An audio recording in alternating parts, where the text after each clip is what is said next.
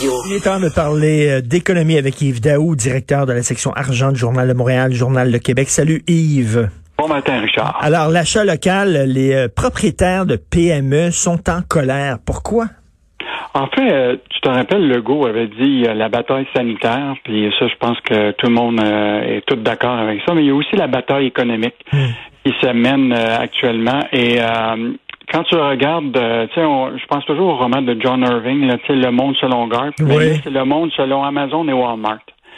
Puis on parle beaucoup d'achat local, mais la réalité, c'est que depuis euh, mars, tu sais, tous les grands détaillants, les Home Depot, les Walmart, etc., ont pu vendre des produits euh, tu sais, que- qui étaient disponibles auprès de petits détaillants québécois. Et eux autres étaient fermés. Et donc, euh, je te donne euh, deux exemples qu'on a ce matin dans le journal. Euh, tu as quelqu'un qui a 130, euh, 170 marchands de peinture au Québec, qui lui était obligé d'être fermé pendant toute la période, alors que les grands comme Home Depot, Lowe's, Rona et d'autres pouvaient vendre de la peinture. Donc, ce- ce- Mm. ce- cette jeune entreprise-là, ou jeune entreprise, mais qui existe depuis quand même quelques années, elle, elle était vraiment empêchée de faire des affaires au Québec avec souvent des produits québécois. Et donc, aujourd'hui, elle se retrouve à être concurrencée par des Américains qui profitent. Puis là, quand tu rentres, évidemment, soit chez Walmart ou si tu rentres chez euh, chez Rona Lowe's et même quand tu t'en chez, Amazon, ben peut-être que en plus d'acheter de la peinture, tu achètes d'autres choses. Ben oui, ben c'est pourquoi euh, là, ces entreprises-là pouvaient pas vendre leur peinture parce que c'était pas considéré comme un service essentiel, c'est ça? Ils devaient Ah, fermer. Exactement. Et les grands détaillants pouvaient le faire.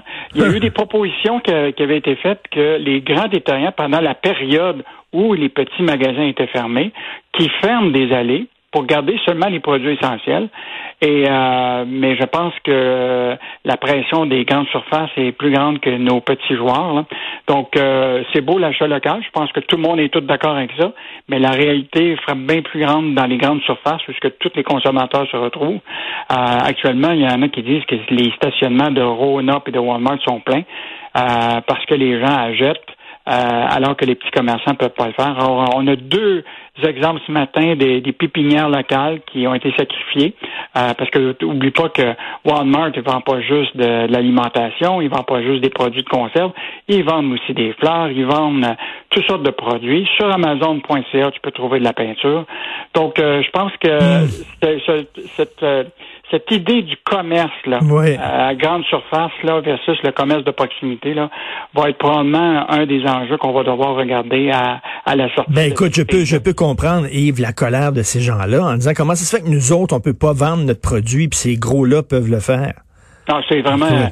Puis euh, je pense que déjà, tu vois, même en, en France, là, euh, Amazon de France là, devra euh, s'en tenir à des produits essentiels.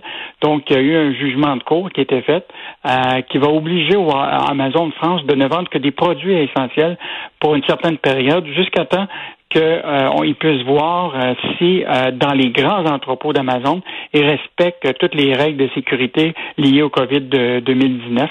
Euh, donc, euh, il est possible de faire des choses euh, face aux grands géants euh, américains, mais ça prend une volonté politique. Ben oui. Peut-être qu'on on n'est peut-être pas rendu là. On a, je pense, déjà assez de problèmes avec euh, la bataille sanitaire. Tout à fait. La bataille économique, économique viendra. Ben c'est ça, mais acheter local, c'est des vœux pieux, là, si on empêche euh, justement les PME vraiment de vendre leurs produits.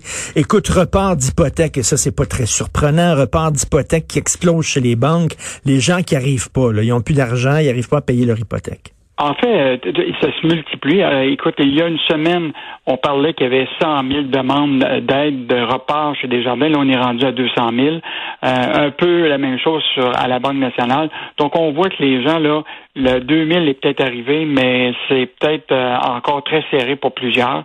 Euh, donc, euh, euh, puis je, je sais pas si tu rappelles euh, la dernière chronique de Michel Girard qui disait que les banques doivent faire leur, Ben leur oui. part. Il avait suggéré trois affaires. Hein?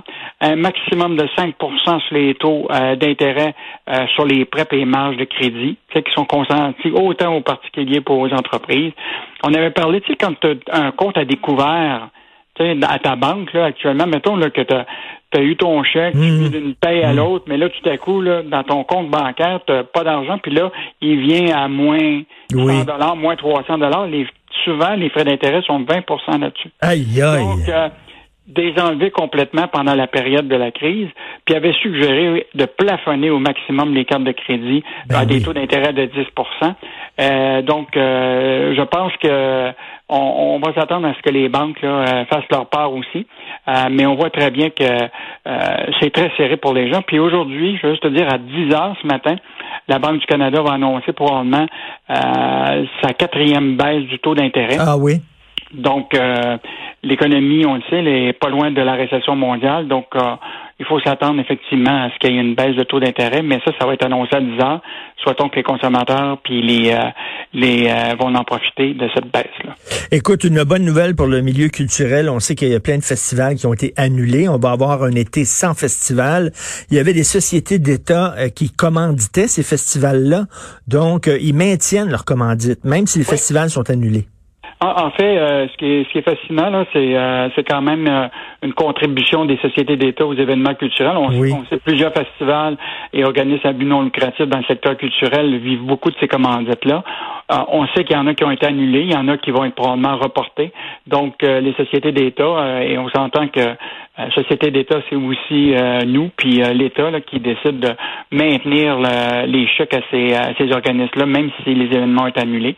Tu sais, si on parle de la SAQ, c'est 5 millions qui prévoient verser à 300 festivals et organismes en 2020. Euh, Hydro-Québec, c'est presque 18 millions. Euh, donc, euh, on peut quand même saluer euh, cet effort-là de nos sociétés d'État. Mais, mais si, si le, le festival n'a pas lieu, pourquoi ils ont besoin de cet argent-là? Ben, écoute, ça c'est la question qu'on posait. Est-ce que ça va servir à, à maintenir évidemment des salaires qui sont déjà probablement subventionnés par les prêts déjà de- du gouvernement fédéral ou par le 2000 dollars Euh, Ça va être des questions à poser euh, Ben oui. au cours des prochaines semaines là, sur euh, à quoi va servir cet argent-là. Si elle est, euh, mais je pense qu'il doit y avoir des certaines conditions qui sont accordées à ces commandites-là. Donc, ça va être à surveiller. Et Hydro-Québec, qui mise des millions de dollars pour gagner son fameux contrat dans le Maine. Et ça, c'est vraiment tout là, un contrat. Tu sais, c'est un contrat de 1,4 milliard que euh, Hydro-Québec va aller chercher euh, avec euh, une ligne pour du transport d'électricité au Maine. Et là, euh, tout le monde savait probablement pas ça, mais il y a un référendum sur le projet euh, qui a été autorisé lundi. Et donc, Hydro-Québec et son partenaire américain dépensent des millions de dollars actuellement dans cette campagne référendaire pour gagner euh, ce contrat-là. Mais là, avec la montée du protectionnisme américain, euh, Donald Trump et compagnie, là, euh, ça pourrait être un contrat qui va peut-être échapper à, à Hydro-Québec. Mm.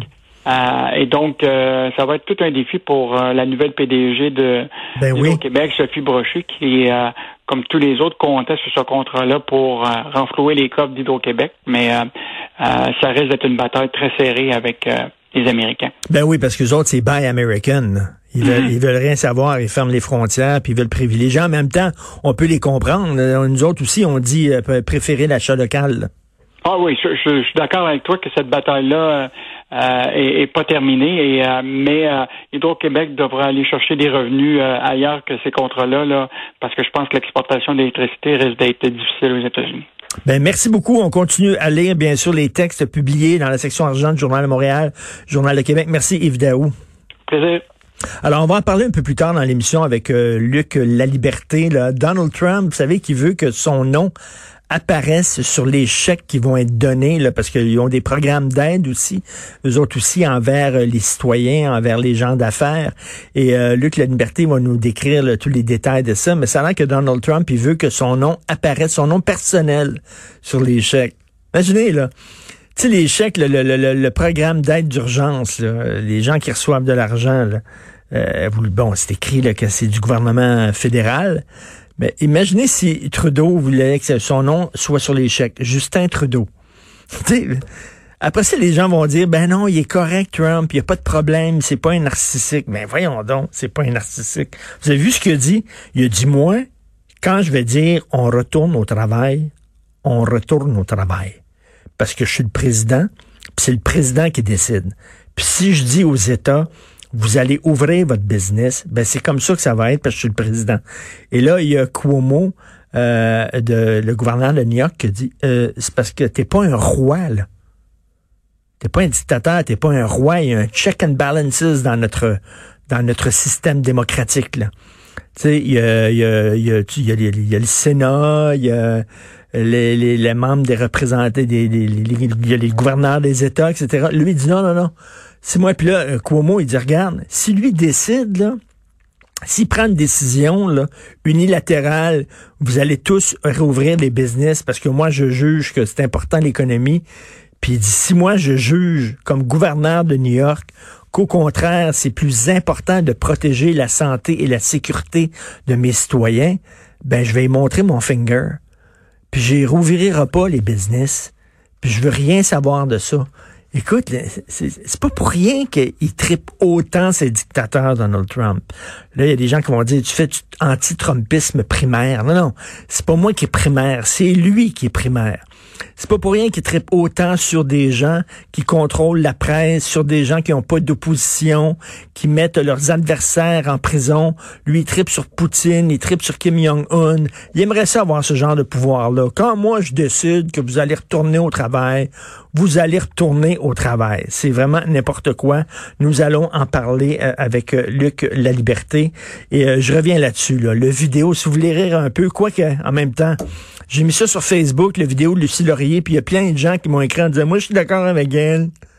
Moi, je suis d'accord avec elle aussi, les complots, puis ça. Je n'ai plus aucune maudite patience. Je les bloque, ces gens-là, parce que je les trouve dangereux.